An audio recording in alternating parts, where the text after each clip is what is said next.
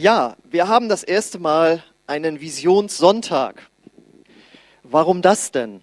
Das hat äh, hauptsächlich ganz praktische Gründe, weil wenn wir am Mittwoch einen Visionsabend machen würden, würden wir nur einen Bruchteil derjenigen erreichen, für die es bestimmt ist, nämlich euch, die hier zur Gemeinde gehört oder vielleicht auch die ihr euch für die Gemeinde interessiert.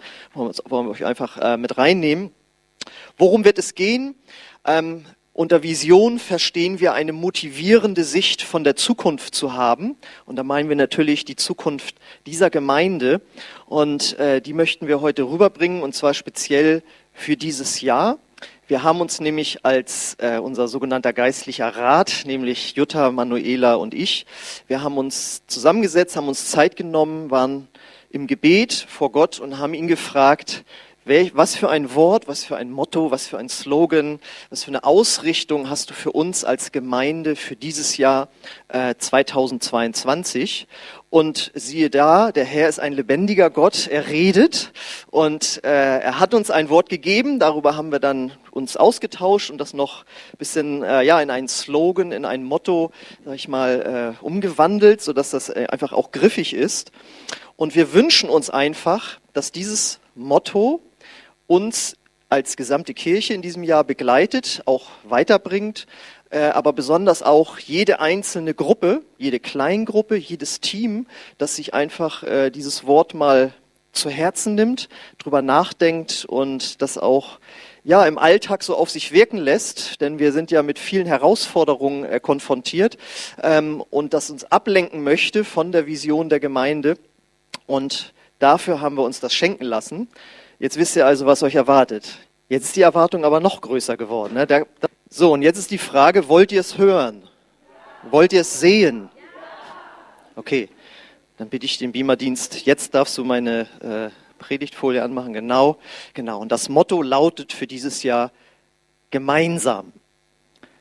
Oder, um das Zeichen vorher zu erklären, Hashtag gemeinsam für äh, alle, sag ich mal, Älteren unter uns, die nicht so wissen, was soll das immer davor. Das hieß früher Kreuzzeichen oder Doppelkreuz vielmehr und äh, ist jetzt aber im Internet äh, geläufig, um Schlagworte in Texten oder überhaupt Texte im Internet wiederzufinden. Dann kann man das davor setzen, dann gibt man nur das Wort ein und dann sucht er das durch und findet das dann eben. Das hat hier aber eigentlich nur den Zweck, weil das cooler aussieht. Genau. Ähm, genau, und was lesen wir da alles drin in diesem Wort? Wir lesen natürlich gemeinsam und wir lesen eben auch das Wort eins. Und alles ist natürlich eine Umschreibung für den biblischen Begriff Einheit, den wir hoffentlich alle schon mal äh, gehört haben. Und äh, da wird tatsächlich in der Bibel sehr viel drüber gesprochen. Und damit wir auch wissen, dass das äh, ein biblisches Motto ist, fangen wir mal bei unserem Herrn Jesus höchstpersönlich an. Denn der hat eins dieser Worte, die da drin enthalten sind, nämlich auch verwendet. Und zwar äh, im Johannes ähm, Evangelium Kapitel 17, Vers 11 da betet Jesus für seine Jünger zu seinem Vater im Himmel und er sagt, jetzt verlasse ich die Welt. Ich lasse sie zurück in der Welt, also die Jünger, und komme zu dir, heiliger Vater. Bewahre sie dir in deinem Namen, den du mir gegeben hast, damit sie eins sind, so wie wir eins sind.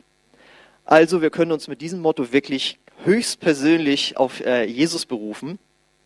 Und uns ist hoffentlich klar, das galt nicht nur für die Jünger damals, über für die er das gebetet hat, sondern wir heute als seine Nachfolger, die wir uns ja auch seine Jünger nennen, seine Schüler, seine Auszubildenden, für uns hat er das dann natürlich auch gebetet, dass wir eins sein sollen untereinander und eben auch äh, uns eins machen sollen äh, mit Gott. Und man kann wirklich sagen, dass dieses Motto nicht nur von Jesus einmal so gebetet wurde, sondern wenn wir uns den Text genau angucken, das kommt wirklich aus der Tiefe der Gottheit. Denn wir als Christen glauben ja an einen dreieinigen Gott. Gott der Vater, Gott der Sohn, Gott der Heilige Geist. Sie sind drei und doch ein Gott. Und ähm, wenn wir das für uns annehmen, dass wir damit etwas Göttliches im Grunde genommen berühren, dann glaube ich, kann unser Christsein richtig nach vorne gehen. Denn das bedeutet, Gott lebt in Einheit miteinander, obwohl sie drei sind. Und wir sollen das auch tun. Und Gott verspricht, wenn wir uns danach ausstrecken, wenn wir das als Lebensstil entwickeln, als Gemeinde, als Gruppe, als Team, dann fließt sein Segen in diese Gruppe, in diese Kirche, in diese Gemeinde hinein. Woher weiß ich das? Kann ich das da alles rauslesen? Ich sage jetzt, nee, es geht ja weiter. Wir lesen ja äh, weitere Bibelstellen zu diesem Thema. Einheit, Gemeinsamkeit, Einssein. Und zwar lesen wir im Psalm 133 folgendes. Ein Lied für die Pilgerfahrt nach Jerusalem, ein Psalm Davids. Wie schön und wie wunderbar ist es, wenn Brüder einträchtig zusammenleben. Das ist so kostbar wie das duftende Salböl, das Aaron über das Haupt gegossen wurde, das hinabrann in seinen Bart, seinen Körper hinunter bis zum Saum seines Gewandes. Es ist so erfrischend wie der Tau vom Berg Hermon, der auf die Berge Zions fällt. Denn dort verheißt der Herr seinen Segen und Leben, das niemals enden wird. Und diese Zusammenhang habe ich deswegen da euch nochmal unterstrichen. Das ist ja nicht, steht ja so nicht in der Bibel, sondern um das gleich zu merken. Bedingung ist die Einheit, die gelebt wird, und dann fließt Segen und Leben. Und das bedeutet, hier wird ja von Brüdern gesprochen, das ist ja nun mal der Kultur damals geschuldet. Ähm, das gilt natürlich auch für Schwestern, ja, äh, Brüder und Schwestern. Das gilt für jede Ehe. Dort, wo Einheit angestrebt wird, und nicht nur, weil man zusammen in einem Haus wohnt oder sogar in einem Bett schläft, sondern wo man eine innere Einheit anstrebt, da fließt Segen und Leben.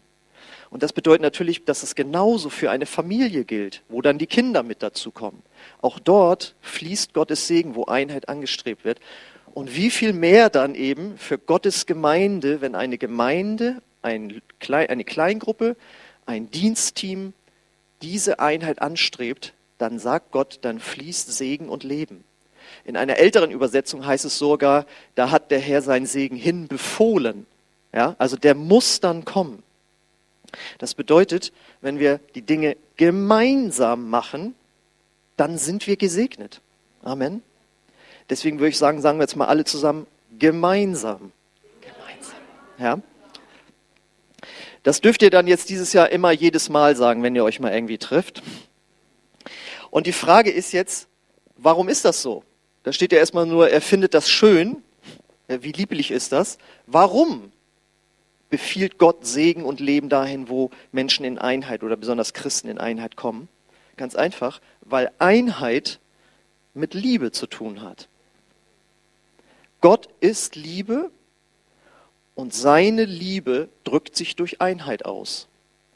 Wenn er selbst, Vater, Sohn, Heiliger Geist, nicht in Einheit wären, dann wäre die Liebe gestört. Aber Gott ist Liebe, sagt die Bibel.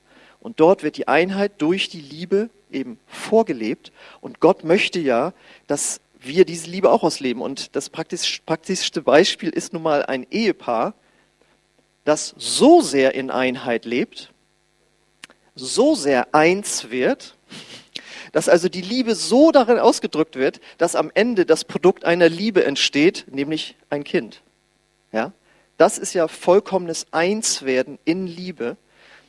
Und ja, das, das sind die gesamten Zusammenhänge. Das kommt aus der Gottheit und geht bis in die einzelnen Beziehungen rein. Und habt ihr schon mal eine Gruppe erlebt, wo du richtig gemerkt hast, hier ist aber wirklich Einheit?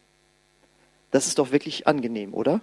Ich meine, Kennt ihr vielleicht, wenn ihr früher als Kinder mal zu Besuch wart bei anderen Familien? Das war ein großer Unterschied, ob da die Eltern sich gestritten haben, vielleicht sogar vor den Gästekindern oder nur rumgemotzt wurde, wie auch immer, oder du eine Harmonie erlebt hast und noch stärker natürlich in deiner eigenen Familie. Ja, da, da ist einfach was Schönes spürbar. Und Andererseits kann man es aber, wenn man es mal nicht nur auf Liebe und Familie jetzt zurückführt, ähm, ich weiß nicht, ob ihr euch noch erinnern könnt, aber wir hatten ja mal eine sehr erfolgreiche Fußballnationalmannschaft, die sogar Weltmeister geworden ist. Und die ähm, wurden zu dem Zeitpunkt dann nur das Team genannt. Das hatten die auch auf ihrem Tourbus draußen, draußen stehen. Und das kam nämlich so, dass man gesagt hat, wir haben gute Spieler, aber wir haben nicht solche super über Topstars wie Argentinien mit, mit Messi oder Portugal mit Ronaldo und so. Ja, wir haben auch sehr gute Spieler, aber unsere Fußballmannschaft zeichnet sich aus durch die Teamarbeit. Die, die sind in einer solchen Einheit, die spielen so gut zusammen, dass man sagt, dieses Team hat den Titel gewonnen, nicht weil herausragende Einzelspieler da waren, die die Mannschaft immer so äh, vor sich hergeschoben haben und nun kommt man in die Gänge und so weiter, sondern es war eine so große Einheit da, dass sie gemeinsam diesen Titel dann geholt haben. Das bedeutet, es wird eine nicht, also dieser Leben und der, dieser Segen und der Leben äußert sich dann auch in einer großen Kraft, die freigesetzt wird, wenn man Dinge in Einheit und eben gemeinsam macht. Und dafür haben wir natürlich auch ein bekanntes biblisches Beispiel. Und zwar lesen wir in 1. Mose, Mose Kapitel 11, Vers 6. Da sagt Gott, siehe, was sie begonnen haben zu bauen. Weil sie dieselbe Sprache sprechen und ein Volk sind, wird ihnen nichts unmöglich sein, was sie sich vornehmen. Und ich hoffe, ihr habt erkannt, da geht es um den äh, Turmbau zu Babel. Hier meint Gott etwas Negatives. Ja, die wollen einen Turm bauen, weil sie stolz sind und äh, wollen sich einen Namen machen. Und Gott sagt, das ist nicht gut. Aber unabhängig davon, ob es jetzt gut oder schlecht ist, sagt er diesen Satz, es wird ihnen gelingen, weil sie mit einer Sprache sprechen und ein Volk sind. Das heißt, weil sie gemeinsam in einer Einheit, weil sie eins geworden sind, die Sachen machen. Und in diesem Fall sozusagen warnt Gott davor, ja, aber das ist nochmal eine ganz allgemeine Beschreibung dafür, was passieren kann, wenn ein Team, eine Gruppe, eine Gemeinde in Einheit vorangeht. Dann wird Kraft freigesetzt. Jetzt ist ja die Frage, okay, welche Kraft möchte Gott, wofür möchte die Kraft, äh, möchte Gott seine Kraft bei uns freisetzen?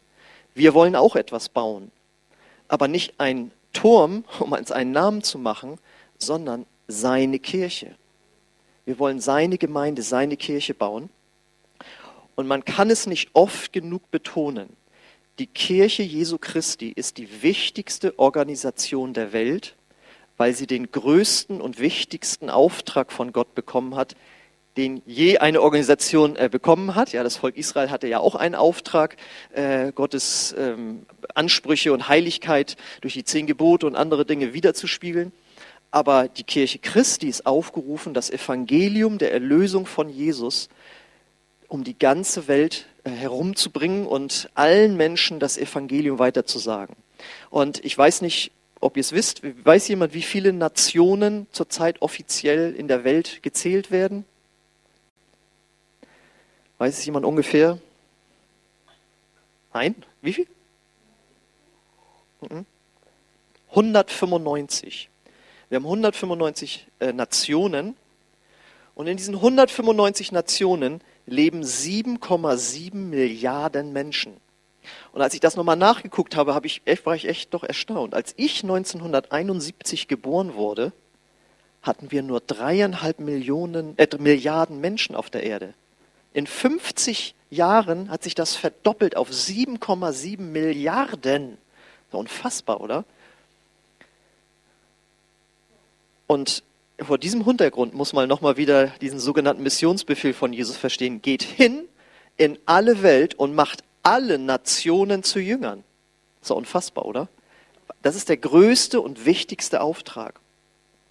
Und jetzt sind das so einfach Zahlen, aber hinter jeder Zahl steckt ja ein Mensch, steckt ja ein Schicksal, steckt eine Seele, ein Mensch mit Träumen, auch Visionen hoffentlich, Menschen, denen es sehr gut geht, sage ich mal zumindest materiell wie uns, Menschen, denen es sehr schlecht geht. Und Gott kennt jeden einzelnen Menschen und jeder Einzelne ist ihm total wichtig. Und wenn du mal jemanden verloren hast in deinem Leben, der gestorben ist, was für eine Trauer das war und so.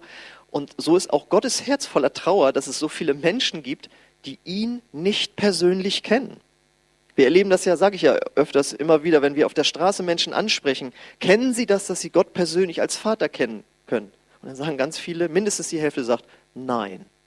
Und das macht Gott traurig, weil wir, die wir Gott kennen, wissen ja, welche Freude da drin ist, Gott persönlich zu kennen. Und jeder von uns könnte erzählen, was Gott in seinem Leben getan hat an Wiederherstellung von ja, seelischen Verwundungen, an Charakterveränderungen, an materiellem Segen, Heilungen, die vielleicht erlebt wurden, aber vor allem natürlich, dass uns unsere Schuld vergeben wurde, sodass wir mit einem offenen Herzen, mit offenen Armen mit Gott zusammen sein können. Das ist ja das größte Geschenk, was man erleben kann.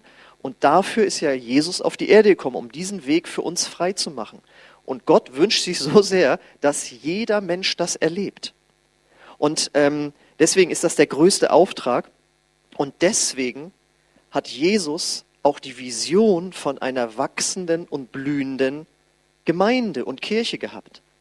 Ist ja ganz klar, wenn man 7,7 Milliarden Menschen erreichen, äh, Milliarden Menschen erreichen möchte, dann braucht es sehr viele Kirchen und Gemeinden, die diese Menschen sozusagen reinholen und in die Gemeinschaft der Kirche integrieren. Da braucht es sehr viele Christen, da braucht es sehr viele Gemeinden, die die äh, Menschen rufen, sie zu Jüngern machen, sie in die Gemeinschaft eben integrieren sie ausrüsten, sie mit ihren Gaben vertraut machen. Und wenn wir das im Hinterkopf haben, dass das Herzstück des Reiches Gottes die Ortsgemeinde ist, dann verstehen wir unseren äh, ja, Gemeindevisionsvers auch besser. Den kennen wir hoffentlich auswendig mittlerweile, Matthäus 13, äh, 31 bis 32. Da heißt es, Jesus benutzt noch ein anderes Gleichnis. Das Himmelreich ist wie ein Senfkorn, das auf ein Feld gesät wird. Es ist das kleinste von allen Samenkörnern, aber es wächst zur größten Pflanze heran und wird so groß wie ein Baum, sodass die Vögel in seinen Ästen Schutz finden. Das Herzstück des Himmelreiches ist die Gemeinde. Weil nur in der Gemeinde kann Jüngerschaft so gelebt werden, wie Gott das möchte. Er sagt, wir sollen die Menschen nicht einfach zu Neubekehrten machen, sondern sie sollen zu Jüngern gemacht werden. Und als Jesus damals anfing, gab es nur einen Christen, das war nämlich er selbst, dann hatte er zwölf, dann hatte er 72, dann waren es 120 und dann hat es sich um die ganze Welt verbreitet, ist genau das eingetroffen, was er gesagt hat. Und daraus erfolgt logischerweise, dass Gott möchte, dass eine Gemeinde wächst, sich multipliziert, dass noch mehr Gemeinden entstehen und dass einfach 7,7 Milliarden Menschen die Chance bekommen, von Jesus zu hören. Und was ich in diesen Tagen auch gelernt habe, wüsstet ihr, dass es eine Gemeinde gibt, die äh, das sogar sozusagen geschafft hat, die Saddleback Church in Kalifornien von Rick Warren, der das Buch Leben mit Visionen geschrieben hat, oder auch das Buch Kirche mit Visionen, der diese fünf Aufträge herausgearbeitet hat, Jüngerschaft, Anbetung, Gemeinschaft, Evangelisation und Dienst, nach, an denen wir uns ja auch orientieren, die haben es als Kirche geschafft, vom Jahre 2000 bis zum Jahre 2010 195 Missionare in jedes Land der Erde zu entsenden. Fantastisch, oder? Und da dachte ich so, das scheint so ganz richtig zu sein, was er so lehrt. Bin froh, dass ich davon sehr früh schon gehört habe. Und äh, eine Gemeinde soll wachsen, sich multiplizieren, damit noch mehr Vögel in ihren Ästen Schutz finden. Und die Vögel sind ein Bild für Menschen, die Gott noch nicht kennen, also früher die Heidenvölker genannt. Sie sollen Schutz finden in seinen Ästen. Ich meine, was für ein wunderbares Bild. Äh, die Welt kann manchmal wunderbar sein, aber sie kann auch sehr hart und grausam sein. Und Gott möchte Menschen einen Ort bieten, wo sie Heilung, Wiederherstellung, Schutz, Verbundenheit erleben, Unterstützung, wo einfach ihnen geholfen wird, durch dieses Leben zu gehen und gleichzeitig dann noch so stark zu werden, dass man andere Menschen damit bekannt macht und sie damit reinnimmt. Und deswegen lautet natürlich auch unsere Vision unserer Gemeinde so, dass wir von einer wachsenden und blühenden Gemeinde träumen, wie man auf der nächsten Folie sehen kann. Das ist daraus geleitet.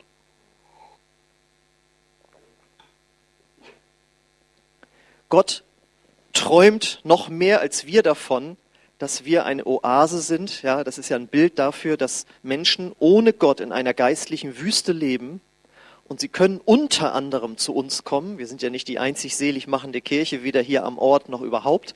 Ja, aber wir sind von Gott an diesen Ort gesetzt und in diese Region gesetzt, wo er sagt, und ich gebe euch hier einen kleinen Teil des Auftrags ab, etwas von dieser riesengroßen Ernte, die ich vorbereitet habe. Nochmal 7,7 Milliarden Menschen, davon wird leider nicht jeder Mensch äh, sich bekehren, aber ein großer Teil wird noch zum Glauben kommen. Und wir dürfen einen kleinen Anteil daran haben.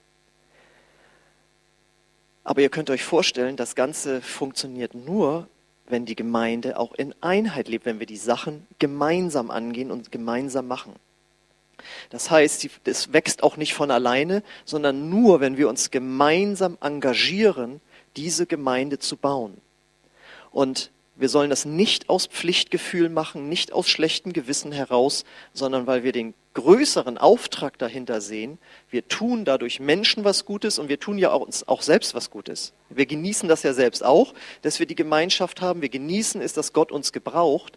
Aber Gott setzt uns hier in diese Welt rein, um Menschen zu helfen, ihnen zu dienen. Und er sagt, und es wird schneller und effektiver und gesegneter ablaufen, wenn ihr es gemeinsam macht, wenn ihr in einer Einheit dafür seid. Und ähm, wir als Leitung haben uns eben überlegt, haben Gott gefragt, haben geguckt, gesprochen, haben ja auch Beratungen in Anspruch genommen. Okay, was ist jetzt nach dieser doch nicht ganz einfachen Zeit, ich spreche jetzt schon im Glauben nach dieser nicht ganz einfachen Zeit, durch die ja alle Kirchen weltweit gegangen sind. Und da ist wirklich ein großes Ächzen in allen, auch großen oder kleinen Kirchen, äh, durch diese Corona-Zeit mit diesen ganzen Beschränkungen, wo so viele Dinge sich äh, verändert haben. Was sind die Schwerpunkte, die wir äh, in diesem Jahr einfach setzen sollen, wo wir gemeinsam in Einheit Dinge wieder voranbringen? Und wir haben uns da einfach nochmal wieder drauf besonnen, was die Grundlage von Gemeindearbeit sein sollte. Äh, und das ist ein allgemeines Ding, dass man so sagt, ein Vogel braucht ja bekannterweise zwei Flügel, um zu fliegen. Einer ist ein bisschen zu wenig. Und auch eine Gemeinde braucht zwei Hauptschwerpunkte, um voranzukommen. Äh, und das ist zwar ist das die große Versammlung und die kleine Versammlung. Das lesen wir nämlich in Apostelgeschichte 2, 42 Vers oder A. Da heißt es, Tag für Tag kamen die Gläubigen einmütig in Einheit im Tempel zusammen und feierten in den Häusern das Abendmahl.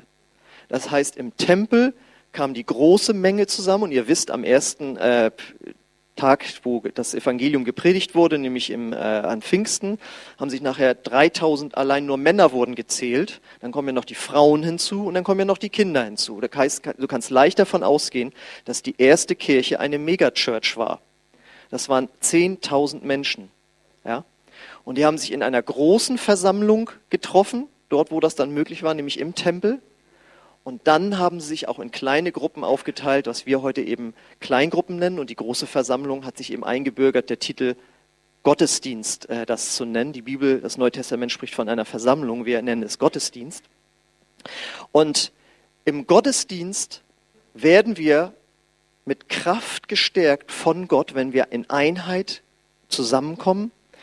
Und für die meisten Menschen die zu dieser Kirche hier dazugekommen sind, ist der Gottesdienst der Einstieg gewesen. Äh, es war entweder für Menschen, die noch nicht gläubig waren, im allermeisten Fall der Einstieg zum Glauben, dass sie das hier so erlebt haben, Gottes Gegenwart, sein Wort gehört haben, äh, uns erlebt haben. Und auch für die meisten Christen, die gewechselt sind in diese Kirche, war der Gottesdienst der erste Einstieg. Das heißt, die große Versammlung hat immer eine ganz große Kraft entfaltet. Und das ist ja auch etwas, was im menschlichen Herzen drin liegt. Ja, jeder, nicht, nicht absolut jeder, aber die meisten Menschen waren schon mal gerne bei einer großen Veranstaltung dabei, wo gemeinsam gesungen wurde oder gejubelt wurde, wo man einfach gedacht hat, wow, so viele können sich für sowas begeistern. Und äh, wenn Menschen hierher kommen und sehen, ach so, ihr seid nicht nur drei Leute, sondern ihr seid so viele. Und das ist ja auch jedes Mal, wenn wir das auf der Straße sagen, dass vor Corona dass bei uns mit Kindern über 150 Menschen gekommen sind, da machen die natürlich große Augen, weil sie nur Gottesdienste kennen, wo 20 Leute in einer großen kalten Kirche irgendwie sitzen und sich sagen, wie kann das sein? Ja? Und das ist, ist eine Faszination, die davon auch ausgeht. Und wir haben uns deswegen auch vorgenommen, es ist ja jetzt schon abzusehen, äh, die Grippewelle wird in den nächsten Wochen jetzt vielleicht noch ein bisschen mehr werden, dann wird sie wieder weniger werden. Das heißt, die Inzidenzen werden runtergehen und dann werden die Besucherzahlen wieder hochgehen. Dass wir gesagt haben, okay, wir werden uns jetzt mal auf den Ostergottesdienst konzentrieren, dass wir dafür einladen und werben und den sozusagen äh, hübsch herrichten und dazu Menschen einladen, dass sie in diesen Gottesdienst hier kommen. Und eine Woche später wird dann nämlich der Alpha-Kurs beginnen, weil den möchten wir in Präsenz wieder durchführen, dass man hier auch wirklich zusammen essen kann. Das ist jetzt ja ein bisschen schwierig, aber äh, das wollen wir dann damit angehen, dass wir einfach die Zeit dann nutzen, wo es sozusagen wieder besser, besser wird und dann auch im Sommer gucken, wann können wir da wieder einen Open-Air-Gottesdienst machen. Am besten der Sonntag vor den Sommerferien. Genau, und gleichzeitig, wisst ihr ja, findet während wir hier sitzen parallel ein Kindergottesdienst statt. Und die sind ja genauso Gottesdienstbesucher wie wir hier auch. Ja, die erleben jetzt ja auch Gott da, wo sich Mitarbeiter von uns engagieren, ihnen Jesus näher zu bringen. Und äh, damit erreichen wir dann nämlich auch unsere Zielgruppe, nämlich junge Familien, die einfach wissen möchten, wie wird mein Kind hier im Glauben unterwiesen? Hat es Spaß, mit anderen Kindern Jesus zu begegnen? Und das soll ein Schwerpunkt werden in diesem Jahr, dass wir sagen, wir möchten, dass der Kinderdienst wieder ganz neu aufgerichtet und aufgebaut wird, wo einfach Eltern wissen, hier haben meine Kinder eine geistlich super Zeit. Nicht nur ich hier im großen äh, Gottesdienst, sondern auch im Gottesdienst für die, äh, für die Kleinen. Und wir hoffen dann natürlich auch, dass die Kraft unseres Spielplatzes sich dann im Sommer wieder entfaltet, wenn man draußen ja noch besser auch in großen Gruppen zusammen sein kann. Und ähm, ich finde, wenn eine junge Familie hierher kommt und sich eine Gemeinde anguckt und das schon sieht, was wir hier sozusagen anzubieten haben und dann auch wieder einen voll intakten Gottesdienst mit vielen Mitarbeitern, die Kinder lieben und es auf dem Herzen haben, dass sie Gott begegnen, also da finde ich, fällt es einem schwer zu sagen, nee, da fahren wir ganz weit noch wieder woanders hin, sondern es ist einfach attraktiv zu wissen, das ist für mich gut hier, hier wird das Wort Gottes verkündet und für meine Kinder auch. Und das bedeutet, dass der Schwerpunkt in diesem Jahr für uns darin liegen wird, dass wir die ganzen Teams wieder aufbauen, die dieses gesamte Gottesdienstgeschehen äh, gestaltet haben. Ja? Und dazu gehört eben auch der Kindergottesdienst. Und ähm, deswegen möchte ich dir das nochmal ans Herz legen. Überleg mal, wenn du mal im Kindergottesdienst zum Beispiel mitgearbeitet hast oder du hast selber Kinder dort, lass dich einfach rufen dort, dort mit zu unterstützen, damit den Kindern das Bestmögliche einfach geboten wird. Und auch hier brauchen wir natürlich Mitarbeiter, um diesen Gottesdienst wieder ganz neu äh, aufzubauen. Jetzt machen einige wenige ganz, ganz viel. Und äh, Gott hat jedem so viele Gaben gegeben. Da wird etwas auch, denke ich, dabei sein, hier, um in einem Team mitzubewirken. Und ich glaube, wir können wieder zu dieser Stärke zurückkehren und sogar noch stärker werden, wenn wir das gemeinsam machen. Amen. Und unser Ziel, was wir uns ja auch als Zwischenziel gesetzt haben, was wir als 222 äh, bezeichnet haben, nämlich erst ein zweiter Gottesdienst, dann ein zweiter Standort und dann auch äh, eine zweite Halle, das bleibt bestehen. Aber ähm, wir müssen jetzt uns erstmal auf diesen einen ersten Gottesdienst konzentrieren, den wieder so stark machen, dass aus diesem Überfluss es möglich wird, auch in einen zweiten Gottesdienst zu gehen. Wir werden aber auch im Glauben schon äh, im Mai mit einigen Mitarbeitern an einem Gemeindegründungsseminar mit Theo Ehemann äh, teilnehmen, das ich mit angeleiert habe, damit wir einfach gerüstet sind für diese besseren Zeiten, die wir gemeinsam ja erwarten da dann vorbereitet zu sein, um auch reinzugehen, auch diese Zwischenziele zu erreichen. Und deswegen ist es auch nochmal wichtig daran zu erinnern, ein zweiter Gottesdienst oder ein zweiter Stand oder eine zweite Halle sind kein Selbstzweck. Also wir wollen das nicht, damit wir auch sagen können oder dass wir überhaupt sagen können, wir haben sowas, sondern der größere Grund dahinter ist, dass wir Menschen erreichen wollen. Und wenn es so viele Menschen sind, dann braucht man mehrere Gefäße. Und die effektivste Methode, ein ganzes Volk mit dem Evangelium zu erreichen, ist nun mal die Gemeindegründung. Ja, das heißt, wir wollen hier wachsen, aber wir wollen auch Gemeinde gründen. Ähm, und es gibt ja hier einen Ort nebenan, wo eine Gemeinde, besonders eine Pfingstgemeinde, benötigt wird. Und als wir jetzt Samstag, also gestern auf der Straße waren, äh, fragten die auch, wo kommen sie denn her? Und dann ja aus Lilienthal. Ja, äh, und warum und so? Ja, wir überlegen, hier eine Zweigstelle aufzumachen. Und dann sagt die nächste Person, oh, das glaube ich, das wird schon was werden, machen Sie das mal. Ja.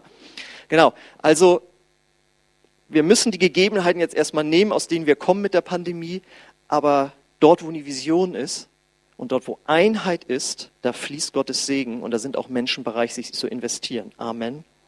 Genau. So, das war jetzt dieser eine Flügel, die große Versammlung und der zweite Flügel sind eben die Kleingruppen. Auch hier werden wir gestärkt. Im Gottesdienst werden wir gestärkt, aber besonders in einer Kleingruppe werden wir gestärkt, weil wir dort einfach engere Beziehungen leben können, weil dort Freundschaften entstehen können, weil man dort sich gegenseitig unterstützen kann in den Herausforderungen des Lebens. Und wenn du sagst, ja, mir geht's eigentlich gut, du wirst garantiert Menschen kennen in deiner Verwandtschaft oder andere, die dir wichtig sind, die Gott noch nicht kennen und wo du Menschen hast, mit denen du gemeinsam dafür beten kannst, dass auch diese Menschen äh, zum Glauben kommen. Ja, und Kleingruppen sind nun mal Gottes Hauptmittel, wo er uns auch verändern möchte mit. Ja, einmal, indem wir Unterstützung erfahren, aber auch, indem wir Korrektur erfahren. Und das ist das, was Gott als Mittel gesetzt hat, wenn du mir ähnlicher werden möchtest. Wenn, also Jesus, wir bewundern den ja für seine Liebe und seine Freundlichkeit und seine Vergebungsbereitschaft und seine Freigebigkeit und all diese Dinge. Wenn du sagst, davon möchte ich lernen, dann wird Gott dir sagen, und das kannst du nur, indem du mit anderen Christen zusammen bist, die dich da unterstützen und dich auch korrigieren. Und dafür ist Kleingruppe einfach das adäquate Mittel. Und da wollen wir uns auch wieder investieren dass wir da mehr werden, weil eine Kirche kann wachsen und wachsen und trotzdem Familie bleiben, wenn sie Kleingruppen hat. Ja, es gibt Gemeinden mit 10.000, 100.000 Mitgliedern und trotzdem fühlen sich Menschen dort wohl, weil sie sagen, ich bin eben in einer Kleingruppe. Wir sind nicht nur eine anonyme Masse, sondern ich kenne hier Menschen mit ihren Persönlichkeiten und persönlichen Problemen sehr genau und dort ist mir geholfen worden. Und es gibt Menschen, die mich kennen, es gibt Leiter, die mich kennen und das ist eine ganz fantastische Sache und deswegen absolut biblisch, diese beiden Dinge äh, zu betonen. Und deswegen haben wir es ja auch schon bei den Ansagen gehabt. Wir laden dich ein, schließ dich einer Kleingruppe an, wo Menschen dich entdecken dürfen, wo du uns als Kirche besser kennenlernen kannst und wo du einfach aus einer Kleingruppe heraus deine, deine Gaben auch entdecken kannst, wo du prophetisch dienen kannst, wo du überhaupt dienen kannst und wo Leiter entdecken können, Mensch, hier ist jemand mit einem Potenzial, äh, vielleicht auch zur Leitung einer Kleingruppe und deswegen lass dich von deinen Leitern berufen und ausbilden, dann wieder selbst eine Kleingruppe äh, zu bilden, sodass dort wieder mehr Menschen hineinkommen können. Jetzt natürlich die Frage, wenn man so viel über Einheit hört, bedeutet Einheit, dass man immer einer Meinung ist? Nein, das bedeutet es nicht. Das kann wohl jedes Ehepaar, jede Familie, jede Gemeinde, jede Kirche, jede Organisation kann das sagen. Das ist ja völlig klar. Aber es bedeutet, Einheit bedeutet, dass man am Ende eines Meinungsaustausches sich einer Entscheidung dann anschließt und die mitträgt. Das bedeutet Einheit. Und das ist für jeden Christen möglich. Das ist nämlich eine Charakterfrage. Und das geht aber nur, wenn man erkannt hat, welcher Wert in der Einheit liegt, dass wir gemeinsam als Kirche vorangehen wollen, dann ist das alles möglich.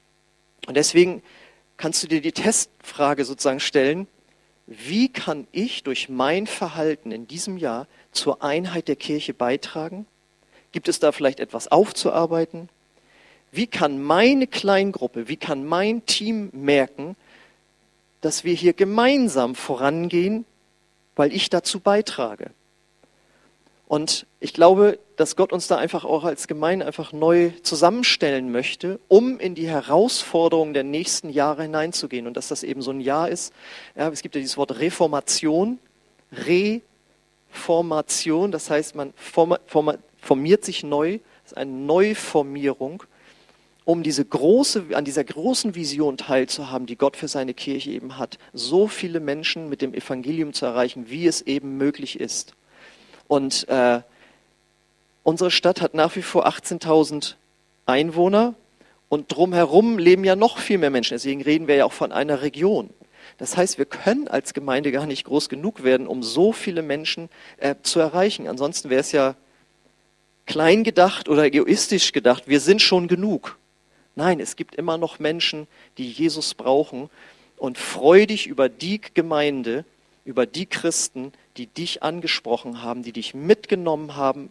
Vielleicht war es nicht diese Gemeinde, aber irgendwo eine andere Gemeinde in Einheit ist gemeinsam vorangekommen und du hast davon profitiert. Ja? Ich bin in einer ganz kleinen Gemeinde, habe ich mich äh, äh, bekehrt. Das kommt nicht auf die Größe an, die Kraft ist dort, wo eine Einheit da ist und man sagt, wir wollen gemeinsam etwas unternehmen, damit Menschen mit dem Evangelium erreicht werden. Und es ist ja nicht nur so, dass wir das Evangelium verbreiten, einfach indem wir von Jesus sagen, sondern wir können ja durch unser gemeinsames Vorangehen auch einer jetzt zutiefst gespaltenen Gesellschaft ein Vorbild zu sein.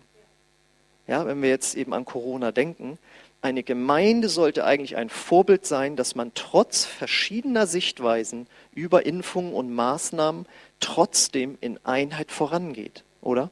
Und weil wenn nämlich das gelingt, dann können wir sogar dadurch auch noch wieder Menschen gewinnen. Denn Jesus sagt ja, und das ist jetzt die letzte Bibelstelle in Johannes 13, 35, an eurer Liebe zueinander wird jeder erkennen, dass ihr meine Jünger seid. Und wir haben ja nun rausgefunden, Liebe kommt in Einheit heraus. Wow, ihr habt hier so unterschiedliche Sichtweisen, da hauen die sich bei uns auf der Arbeitsstelle die Köpfe ein. Und ihr seid hier so lieb miteinander. Dann würden wir sagen, ja, ohne Jesus wäre das bei uns auch nicht so. Aber mit Jesus geht das eben.